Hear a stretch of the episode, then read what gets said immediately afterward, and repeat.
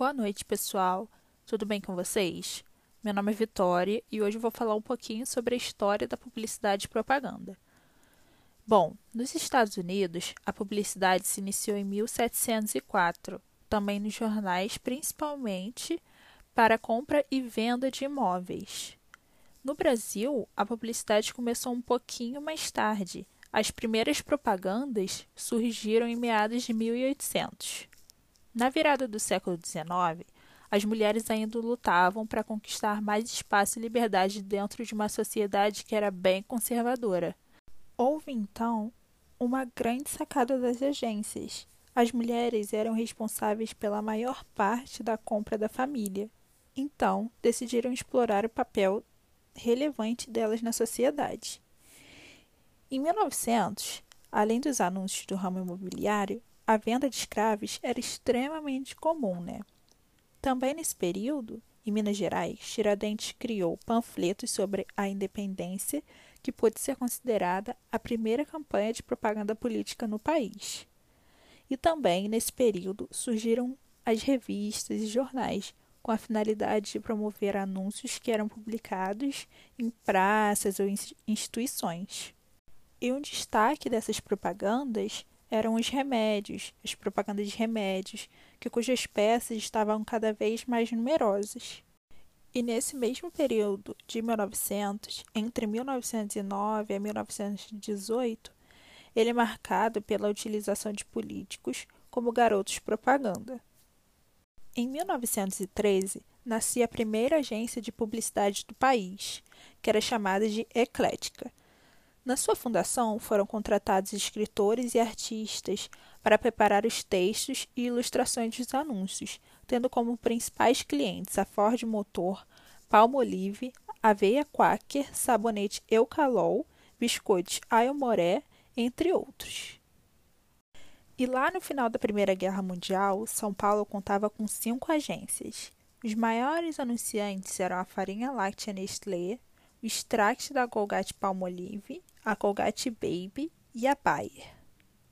Entre 1930 a 1940, o rádio é a grande sensação dessa década. A popularização do rádio fez crescer o campo da publicidade e da propaganda com anúncios criativos, de alguns marcantes. Lá em 1933, 50 mil receptores de rádio no Rio de Janeiro e três emissoras em São Paulo.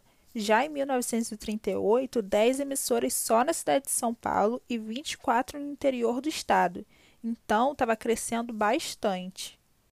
Já lá em 1949, foram criados os convênios entre agências de propaganda, mas foi com a televisão que cresceram as estratégias de marketing, as promoções e as pesquisas de mercado para atingir as metas de venda. A televisão mudou os formatos, os processos e potencializou o campo da publicidade e propaganda em todo o mundo. Sendo assim, a chegada da TV foi uma virada para as agências e para todo o mercado publicitário. E saindo da década de 40, da década de 50, lá na década de 60 a 70 cresce o interesse das multifuncionais de propaganda pelo mercado brasileiro. De 1980 a 1990, teve a criação do CONAR, que é o Conselho Nacional de Autorregulamentação Publicitária. Na publicidade, os grandes anunciantes integram de vez o outdoor às suas estratégias de comunicação.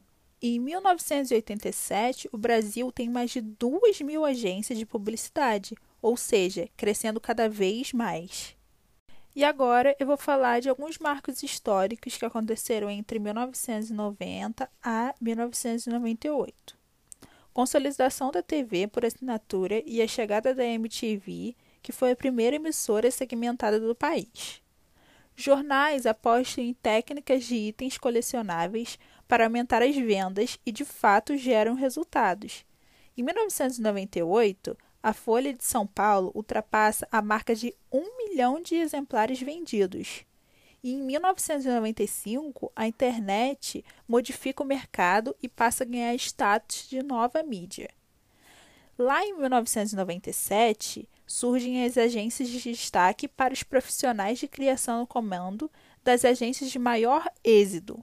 Em 1998, a indústria brasileira de comunicação experimenta seu melhor desempenho em muitos anos, elevando seus negócios e chegando ao número de 8,4 bilhões de dólares.